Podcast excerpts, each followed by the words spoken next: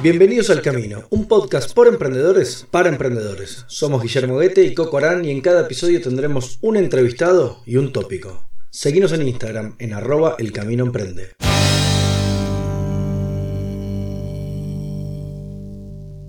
Hola Guille, ¿qué tal? ¿Cómo estás?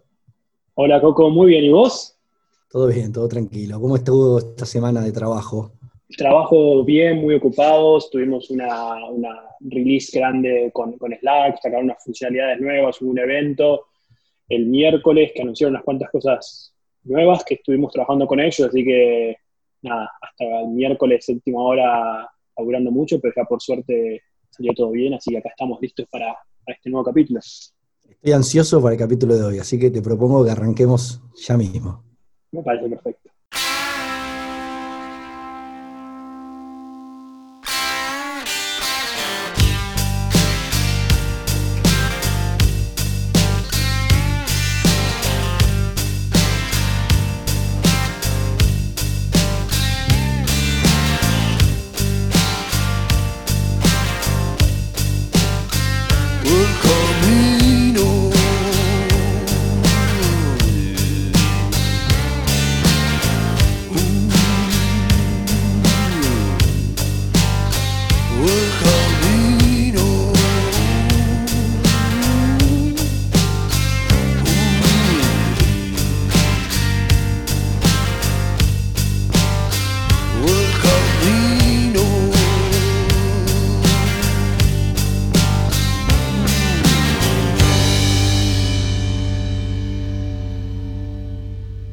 Este episodio vamos a hablar del modelo de negocio y para eso tenemos como invitado a Javier Anaya. Él es director audiovisual y fundador de Sense of Wonder, una empresa de entretenimiento, tecnología y comunicación. Fue creada en 2016. Sense of Wonder desarrolla, produce y distribuye contenidos para niños, jóvenes y familia. Su principal proyecto es el canal de YouTube Leoncito Alado, que tiene en su versión en español 1.78 millones de suscriptores y 665 millones de visualizaciones. Y en su versión en portugués cuenta con 1.12 millones de suscriptores y 502 millones de visualizaciones. Javier además participó en otros proyectos como la recordada película Metegol de Juan José Campanella. Bienvenido Javier al Camino, ¿cómo estás? Un gusto saludarte. Muchísimas gracias Coco, gracias Guille, un gusto estar con ustedes. Qué lujo eh, tenerte acá, muchas gracias por, por sumarte Javi. Muchas gracias a ustedes chicos. Vamos al hueso, Javi. ¿Cuáles son las fuentes de ingreso de Sense of Wonder y cuáles son los canales de venta que ustedes tienen? la principal fuente de ingreso son los ads de YouTube. Eh, gracias a, las vistas generadas o al tiempo visto generado en YouTube. Eh, ¿Cómo es eso? ¿Lo, puedes explicar al detalle? Porque vos lo, vos lo conocés bien, pero por ahí que escucha no. ¿Qué significa? obviamente las vistas sí, pero los ads, ¿cómo, ¿cómo se puede explicar eso para el que no es de ese mundillo, digamos, digital?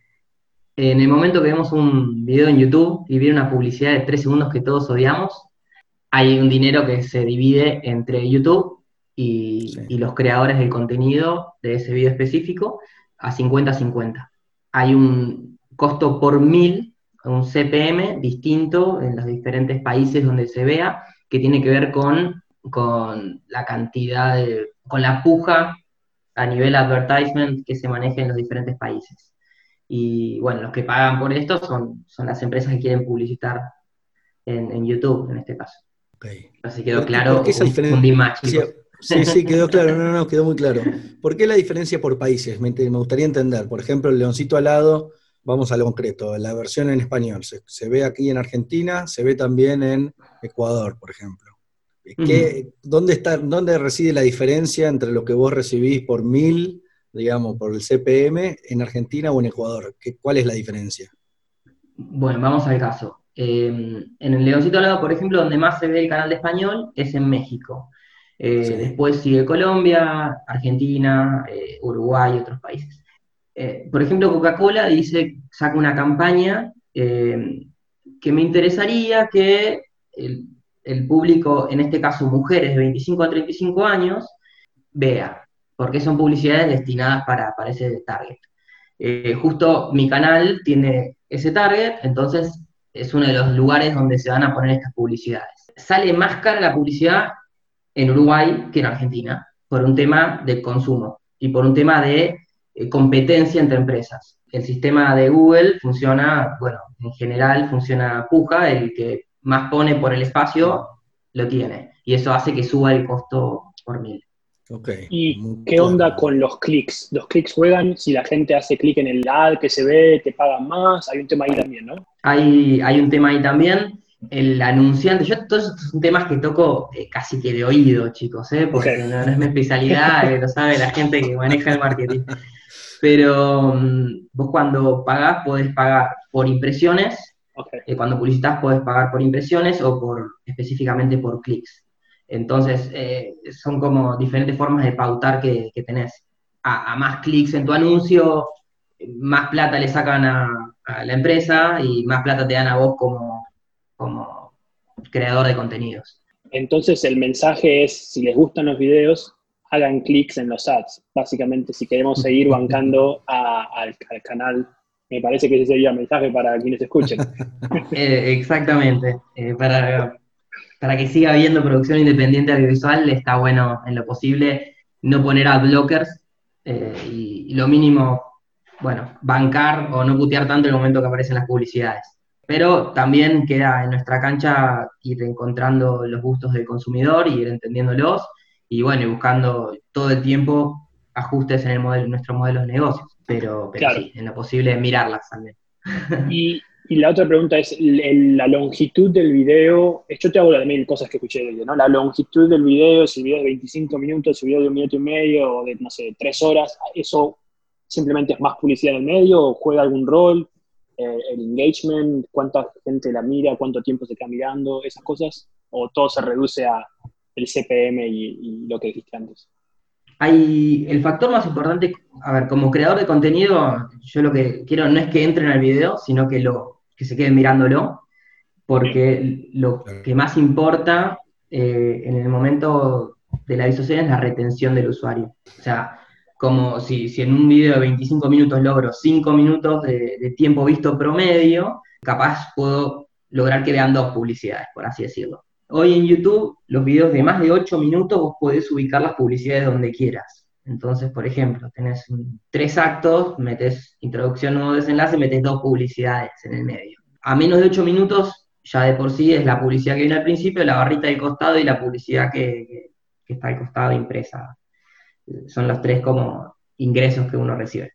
Claro. Guille, ¿cómo lo ves vos esto en comparación con WordCast?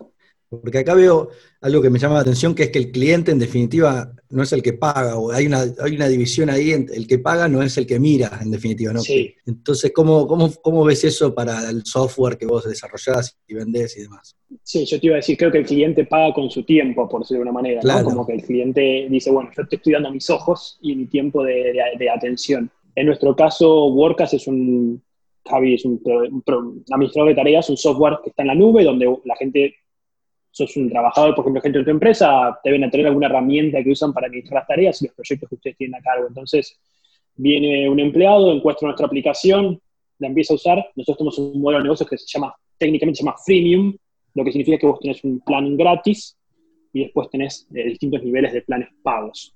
Entonces, cuando vos te registras a WordCast, te registras gratis, no tenés que poner la cuenta de tarjeta de crédito, no tenés que poner nada, y empezás a usar el software. El software mismo va a tener algunas limitaciones, por ejemplo, determinadas funcionalidades no están disponibles en la versión gratis, algunas limitaciones de tiempo, y cuando vos ves que, che, me gustaría tener esta funcionalidad porque me viene muy bien a lo que yo estoy haciendo, ahí es cuando tenés que hacer el upgrade a la versión paga. La particularidad es que como nosotros, como esto es una herramienta para eh, gente de trabajo de empresas, organizaciones, vos no le vendés a eh, no sé, empleado, no sé, el tipo que hace, no sé, finanzas o el software ingeniero o el, director de diseño, vos le ven, en realidad lo que pasa es que el manager, el jefe, algún gerente es el que pone la tarjeta de crédito y el que paga la suscripción de WordCast para todo el equipo de gente que lo necesita. Entonces, mm. el desafío es en que yo estoy como vendiéndole el producto al consumidor final, que es el empleado, pero el que paga tal vez no es necesariamente que esté utilizando el producto todos los días, sino quien en realidad tiene el, poder ¿no? de ir con la tarjeta de crédito y pagar esto para, para todos nuestros empleados. Y cuando hablamos de pagar, el costo se calcula por cantidad de gente que está usando el software. Entonces, si vos sos, por ejemplo, eh, en, tu, en tu caso, de tu, en tu empresa, Javi, vos pagarías por los, los empleados de tu empresa que están usando WordCast. Si tu empresa tiene 200 empleados, pero solamente 20 usan WordCast, vos pagás un monto fijo por mes por cada empleado que usa WordCast. Para bajarlo al tierra es como vos pagás tu suscripción de Netflix o pagás tu, suscripción de Spotify, pero imagínate como si lo pagara tu, tu, familia. Tu familia tiene una cuenta y todo este, paga uno solo y eso aplica para todos los de la cuenta de la familia. Bueno, esto sería lo mismo dentro de, de WordCast. Entonces, no tenemos, no tenemos ads, no tenemos nada externo, sino que la relación es uno a uno. Es, yo, tengo el software, vienen los clientes, los clientes pagan por el software y nosotros le damos el software a cambio. Vos dejas de pagar y no tenés más acceso al software inmediatamente o podés cambiar de planes, te vas a gratis, te vas a uno más caro. Y donde está obviamente la, la posta y lo que, como vos mirás la longitud del video, nosotros miramos cuánta gente podemos convertir que está usando la versión gratis a que empiece a usar la versión paga. O sea, vos tenés todo el tiempo, vamos a decir, 100 personas usando la versión gratis y de esas 100 personas, algunas de ellas van a terminar empezando a pagar. Está clarísimo. Guille, es interesante cómo los dos usan los KPI, digamos, los, los indicadores, los índices de, performance para ir, digamos, en un punto mejorando el producto. No sé, Javi, si te pasa de ir, por ejemplo, me imagino que sí, usando esa información propia que te da YouTube para, bueno, incluirla en el proceso creativo del que vos este, sos, parte y sos cabeza. Sí, totalmente, totalmente. Creo que la apertura de los datos es, la gran diferencia de, bueno, de todos los movimientos y todas las, empresas tecnológicas que se están expandiendo estos años, ¿no? Eh, es un desafío para un creativo, en mi caso. Sí. Disculpame, dice, eh, pero, pero porque de alguna forma tenés que adaptar eh, esos datos cuantitativos a, una pieza artística eh, y entender, entender el tiempo visto en base a, lo que miran o no miran los hijos de dos años de tus clientes, en el caso de León. Entonces, bueno, es toda una adaptación que es, un juego la, el lado creativo y es todo hipótesis y jugar y ver qué pasa y, a ver si te das cuenta que le invocaste en algunas cosas y está, bueno, error y a seguir adelante. Disculpa, Guille, que te interrumpí. No, no te iba a preguntar, yo escuché, por ejemplo, que la, fotito, por ejemplo, que se pone en el video eh, es el thumbnail, que le dicen, pero sería la fotito chiquitita que uno aparece cuando va buscando, aparentemente esa fotito es súper importante. No sé si es el caso para vos. Sí, 33% de, de, la búsqueda, es, prácticamente 33% de la elección. A ver, para mí, eh, vamos a hablar capaz más de lo más técnico, el, el libro que me cambió la forma de pensar cómo iba a ser el negocio es eh, de, moment, de Zero Moment of Truth de Google, el momento cero de la verdad, que un poco para resumirlo, vos tenés una consulta, la buscas en Google y, nosotros lo único que vamos a hacer es aparecer primero en esas búsquedas.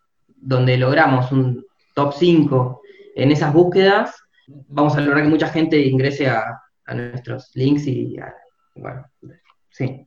En mi caso, a los videos. Eh, yo realmente estos últimos años, desde un nivel técnico, estamos más en este lado hablando, hay dos palabras que son lechuza, fuku, que realmente que me generan el 80% de los ingresos de los últimos tres años. O sea, es cuando la gente busca lechuza y cuando la gente busca fuku. Vengo peleando una palabra que es muy grande, que es canciones infantiles, que es por la que empecé, pero eh, es una palabra eh, que está, nada, se compite un montón y capaz hoy estoy en la página 3 de Google. Pero esas otras dos palabras ganan los primeros cinco puestos entonces, tanto en Google como en YouTube. Y mi trabajo es que estar en esos cinco puestos y encima después que miren el thumbnail y que guste. Entonces, el thumbnail hay todo un tema de figura fondo, de elección de tamaño de plano, eh, elección de personaje, que, bueno, vas viendo justamente con, los datos. Qué personaje gusta, qué personaje no gusta, todo datos. Y, y, después ya hay un tema comunicativo entre título y thumbnail que hace que llame o no la atención de, del cliente en base a otras 5 o 10 selecciones que puede ver en un scroll de celular. Entonces, todas son las cosas que, bueno, sin darte cuenta, te, empezás a pensar en el momento de, bueno, de, vivir de esto. y, y, y, por ahí lo mencionabas esto hace un ratito, vos tenés una idea, tenés una idea de un video, tenés una canción, vos te está creativamente, decís, está buenísimo, me encanta, sale del corazón, y que llegas al momento de hacer el marketing de eso y te quieren meter una fotito que no tiene nada que ver con historia, te quieren meter un título que no tiene nada que ver con historia, eso pasa, me imagino un tira ahí afloje constante, ¿es así o no? Eh, sí, sí, es así, hay, hay, hay de todo. Eh, hay mega empresas que, que, no puedes creer cuando ves lo, lo, mal que están haciendo las cosas. Por ejemplo, pavadas, los canales de televisión gigantes que, que no piensan, que no ponen thumbnail, por ejemplo o que no ponen keywords, eh, cuando es un trabajo de búsqueda de keywords, en definitiva. Entonces hay todo un tema desde, desde, la optimización de la tecnología que, que bueno, si, si, lo usas bien, vas a esto, posicionarte bien y lograr que te miren. Y ahí es donde tenemos la oportunidad los independientes, ¿no?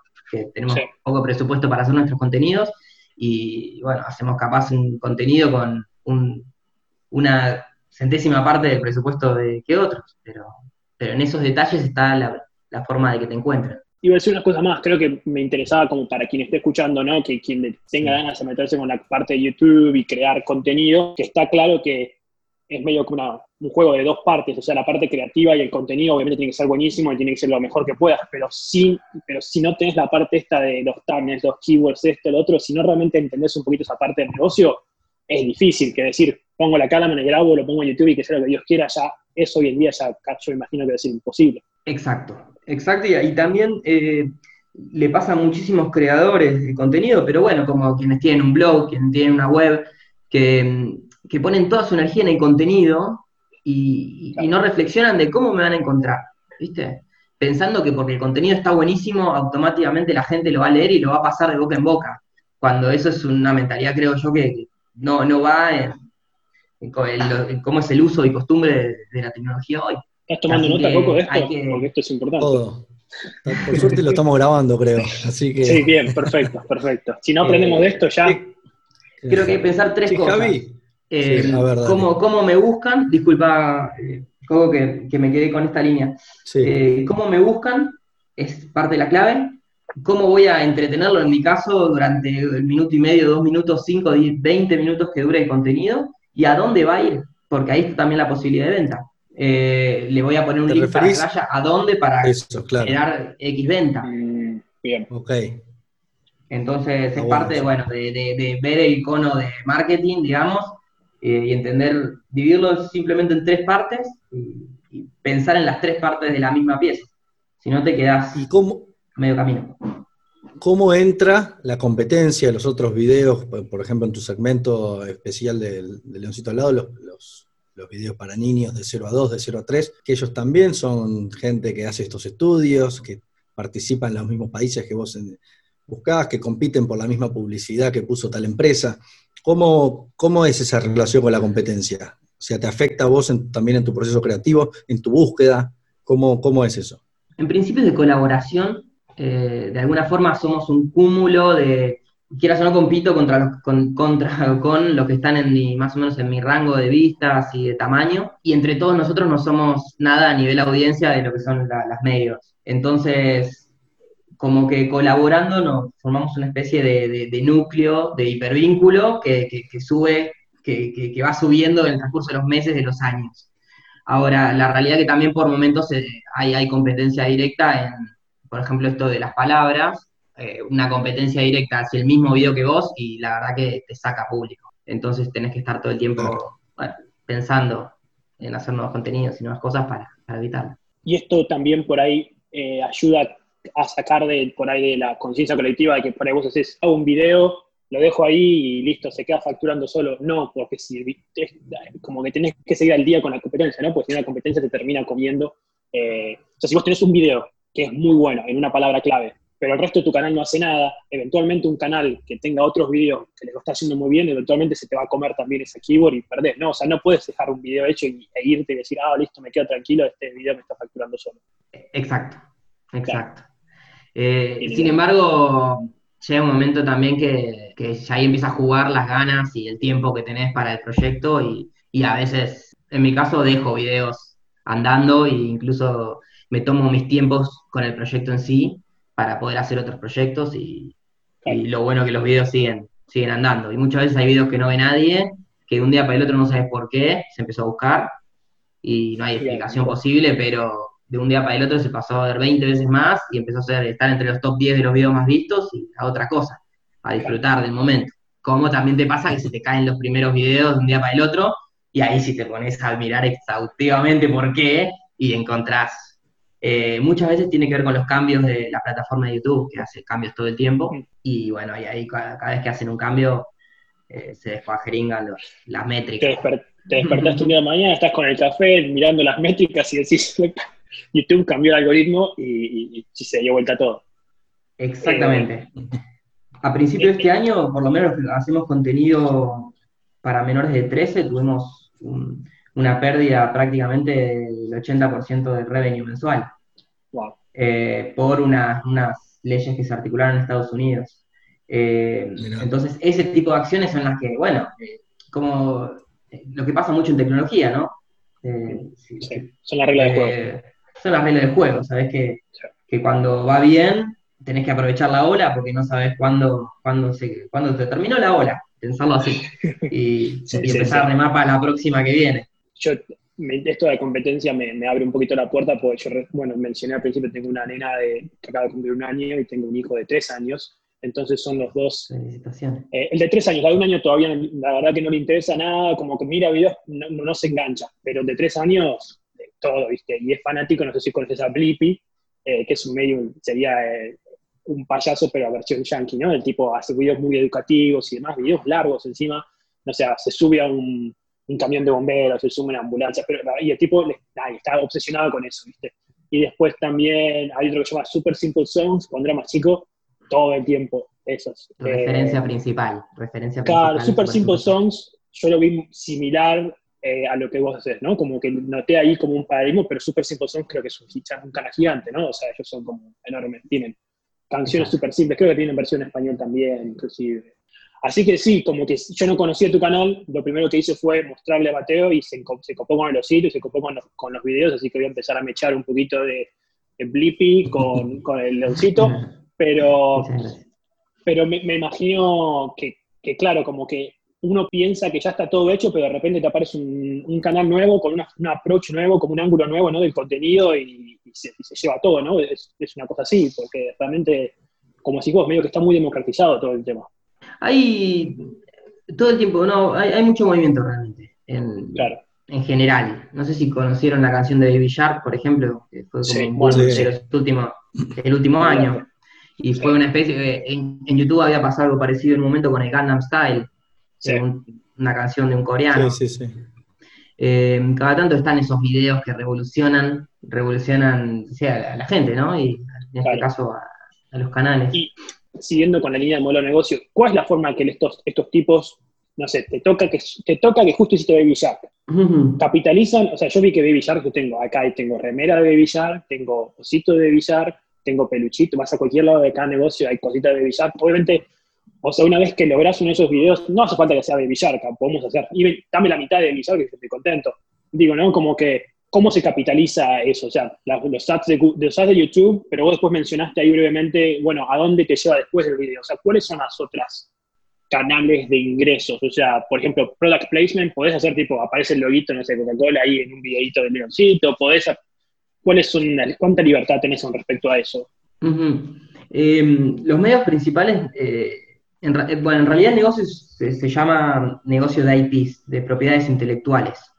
Vos lo que haces es generar eh, una, bueno, una propiedad intelectual justamente bajo ciertas reglas, eh, y esto empieza, para que nos demos una cuenta, no sé, Mickey, Bugs Bunny, son IPs que, tienen estas grandes empresas, ¿no? Entonces lo que haces es influenciar a cierto público con tus personajes. Vos sobre tu IP tenés todos los derechos de imagen. Entonces te abren diferentes canales de venta.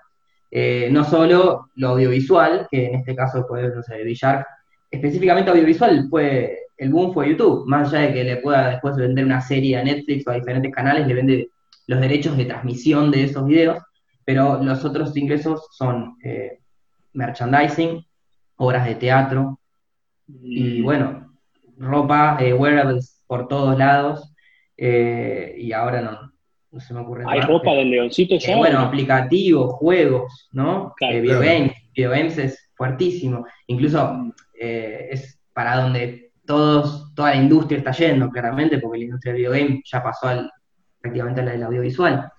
es una, gama, es un, como un, negocio 360 que se suele hablar, que tiene un montón de, patas con diferentes... Eh, Pero todo, todo empieza con tener tu propio IP, o sea, tu, propio eh, dibujo con tu propio, o sea, tu Mickey, en el caso del Leoncito al lado y todos sus personajes, o sea, todo arranca desde ahí y se va distribuyendo en todos sus canales. De alguna forma, en, lo que sería un modelo Canvas, eh, es, como la clave es, la identificación del espectador con esos personajes. Eh, por ejemplo, no sé, caso Game of Thrones, que yo, le compro todo, Star Wars le compro todo. Eh, es la identificación de cada uno de nosotros con Han Solo, con Darth Vader. Es, ese vínculo el, más fuerte que, si te vas a comprar una taza y ves la taza de, de, Darth Vader y dices, ah, eh, me, compro esta, ya me, me, gustó la película y sí. inevitablemente, bueno, ahí tenés Disney, obviamente, facturando así, porque ellos compraron Marvel, Disney compró los derechos de, Electronic Arts, Marvel, todo, tienen todo, Fox, los Simpsons hoy en día, justamente es el con la IP. ahora está buenísimo por ahí bajarlo hacia tierra para entender realmente ¿no? el poder que tienen ese, esos, esos personajes, imágenes, lo que sea. Claro, sí, bueno, eh, a mí me impresiona ahora con la salida de Disney más, se, se publicitan con cinco personajes, ¿viste? Woody de Toy Story, la, la, minita de Frozen, Darth Vader, es como, es como jugar al fútbol con Messi, Cristiano Ronaldo, ¿me entendés? Neymar, es lo mismo, o sea, eh, bueno, y esa identificación es la que, che, papi, eh, pagame los 14 dólares por mes para tener Disney más y que todo lo que podemos pagar lo pagamos y demás, ¿no? Queremos estar ahí viendo esos contenidos. Eh, sí, la, verdad que sí. La librería de contenido que tienen es, realmente increíble. Y ahí es también raro porque nadie empieza a cuestionar lo del monopolio, ¿viste? Es como que medio que ahí ya es, ¿dónde para esto? O sea, hay existe el concepto de monopolio artístico, no sé, ¿entendés? Como que ya me imagino, estoy, estamos haciendo un poquito de tema, pero eh, filosofando. Eh, no, está buenísimo, está buenísimo porque es donde parten los esquemas de modelo de negocios a los que, bueno, uno por lo menos analiza y se sube a ciertos conceptos de ahí para, hacer sus emprendimientos. Javi, ¿y vos podés aspirar a entrar en, Netflix con tu leoncito al lado? ¿Qué, o sea, ¿qué requisitos tenés que tener para que Netflix venga y te diga, che, esto que vos haces en YouTube, quiero que lo hagas para mí y yo lo, yo lo distribuyo para toda Latinoamérica? Eh, yo le vendí leoncito al lado a Netflix. Eh, ah, hace tres años eh, gracias a, sí, que teníamos muchas vistas en YouTube, conseguimos un contrato de Netflix y estuvimos dos años en la pantalla. El canal despegó también gracias a eso, o sea, fue doble ingreso, ah. fue lo que nos pagó Netflix, que aparte me encanta porque en mi sector todos se quejan de lo poco que paga Netflix, a mí, tipo, claro. nosotros que hacemos por todo mango de contenido, no solo que nos pagó toda la temporada, sino que nos hizo vivir un año a un equipo grande de gente. Así que sí, estuvimos dos años en Netflix y encima. Yo no escuché de eh, Netflix, que el que el contrato de Netflix con el leoncito al lado está diciendo. Digo, claro, gracias. me, ayudaron a crecer mucho eso, y, bueno, aparte se dispararon las vistas en YouTube, ¿no? Porque donde, donde la gente que te veía en Netflix, quieras o no, eh, te identificaba, estabas al lado de los productos Disney, era una locura para alguien que estaba haciendo los videos en el balcón de su casa. Eh, así que de alguna forma se dispararon también las vistas en YouTube, fue, fue fue un punto, un hito, digamos, del proyecto. ¿Y cómo le cotizas vos a Netflix? Porque en caso, Netflix depende una oferta directamente. Sea, no se discutió, fue. No, no se discutió. No, vinieron. Vos venís, yo te pago esto. Si no querés, llamo a otro. Punto. Exacto. Sí, sí, sí. che, les compramos el contenido 40 minutos durante dos años, X plata. Eh, me preguntaron eh, si queríamos negociar para arriba y yo dije, no, está perfecto, vamos con eso. Ya está, cerrémoslo por la duda. ¿no? Ya está. ¿Dónde firmo? Y ellos ahí son dueños de esos 40 minutos, esos pueden hacer lo que quieran con ese contenido o hay un tiempo máximo de, los derechos. ¿Viste que... Dura, en este caso, durante dos años, ellos tenían justamente los derechos de, transmisión de los contenidos en su plataforma para Latinoamérica y para Brasil, y eh, tenían cinco, un 20% de ese video, que eran cinco clips exclusivos que se liberaban después de los dos años. Entonces, eh, tuvieron exclusivos en Netflix, terminó el contrato de Netflix, lo subí a YouTube y nada, siguieron generando ingresos, algo que, ni siquiera invertimos nosotros. No, fue impecable, fue un lindo deal. El problema, no seguimos claramente porque creo que alguien ahí después se avivó de que el nivel de animación no era compatible con lo demás y sacaron en general eh, todo lo que es animación low budget y, nos hicieron, bueno, yo personalmente me puse como, como, una meta subir el nivel de calidad de Leoncito para volver a, esos canales VOD altos y ahí empecé toda una búsqueda ya los últimos dos años de, de un upgrade del material, que me implica hablar con nuevos players.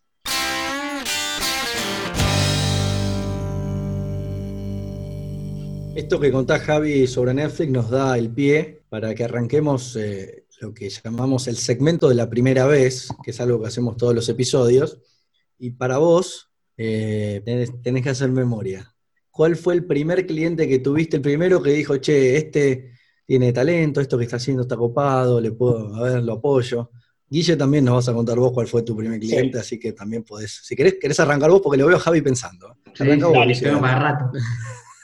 arranco, arranco yo, me, voy a limitar al primer cliente de WordCast, un poco, si recordamos lo que conté al principio, donde vos vendés a empresas, las empresas, eh, yo me acuerdo, hicimos, hice una demo, el, el software ya estaba hace un par de meses andando, hice una demo, y, como que hice una demo mostrando las, las funcionalidades pagas. Pero las funcionalidades pagas estaban como todavía un poco ahí, como ahí agarradas con alambre, pero estábamos probando si realmente había alguien dispuesto a pagar por esas funcionalidades pagas. Entonces vos tenés que un poquito vender más de lo que tenés y ahí vas medio midiendo, para que te ofrezco, che, te ofrezco esta funcionalidad que, con esta cosita y para la gente dice, bueno, no hace falta pagar por eso si te pasarás.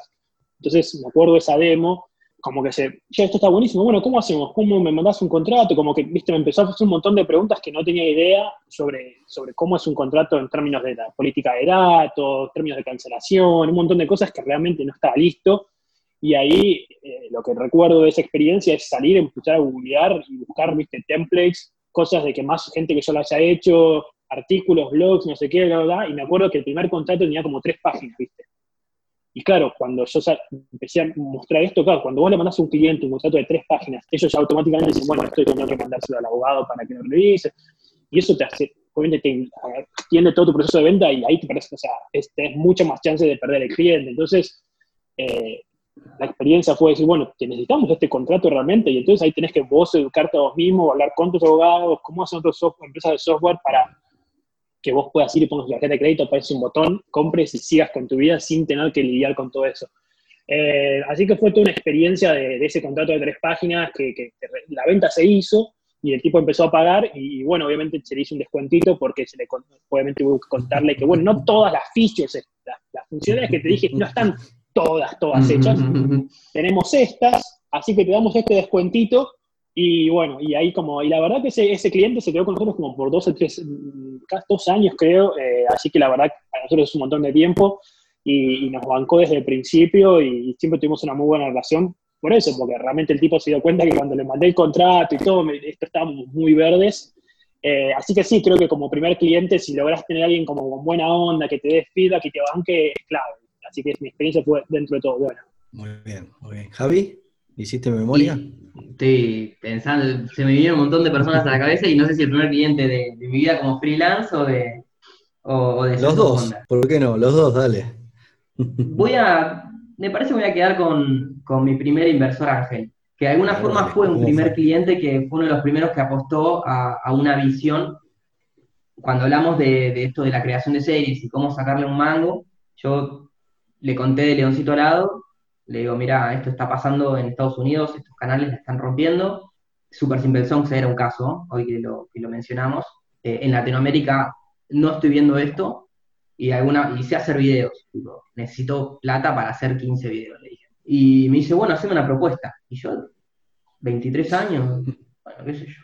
Bueno, Word, dos carillas, eh, viste, cuando empieza el nivel de presupuesto, llama a un amigo diseñador, che, que me cobras por esto, una cantante que me cobra, no, es mucho, mucho, pum, 5 mil dólares. Le mandó una propuesta y me dice, dale, pum, y me mandó, me acuerdo, la, cuando me llegó la transferencia y dije, ah, bueno, por tres meses voy a, o cuatro meses voy a dedicarme a hacer estos 15 videos. Eh, fue, lo sentí por lo menos como, como una primer venta de, ese emprendimiento, del inicio de, lo que fue Senso después. En realidad fue un socio del 50, y el que después empezó a pagar el acto seguido, el que empezó a pagar fue YouTube, que es el, gran cliente que tuve estos últimos siete años. eh, que también lo veo como un cliente, porque ellos son los que ponen todo el sistema, vos tenés que poner tu contenido y ellos son los que efectivamente te dan tu pago todos los meses. Pero de última, el salto para poder lograr eso eh, me lo dio este inversor Ángel, que fue mi primer socio. Y cuando le pasaste el presupuesto y vos le dijiste 5 mil dólares y el tipo te dijo así de una, bueno, yo recuerdo cuando pasé el presupuesto, viste que te lo agarran de una el presupuesto y siempre me quedo pensando, ah, por ahí tendríamos que, o sea, en general uno espera que le digan, no, bueno, es mucho, me haces un descuento, pero cuando te lo aceptan de una siempre me quedo con la idea de que por ahí dejaste, viste, plata sobre la mesa, pero bueno, nunca vamos a ver qué Totalmente, totalmente. Eso pasa siempre, sigue pasando y creo que, va a seguir. Creo que la larga lo mejor es, eh, nada, estandarizar precios, entender lo que es lo mejor para las dos partes, ¿no? Sí. Eh, y llegar a la optimización de que ya te saquen de las manos lo que vendas. Eh, bueno, pero llegar a eso, por lo menos sigo en ese camino. sigo tratando de que pase.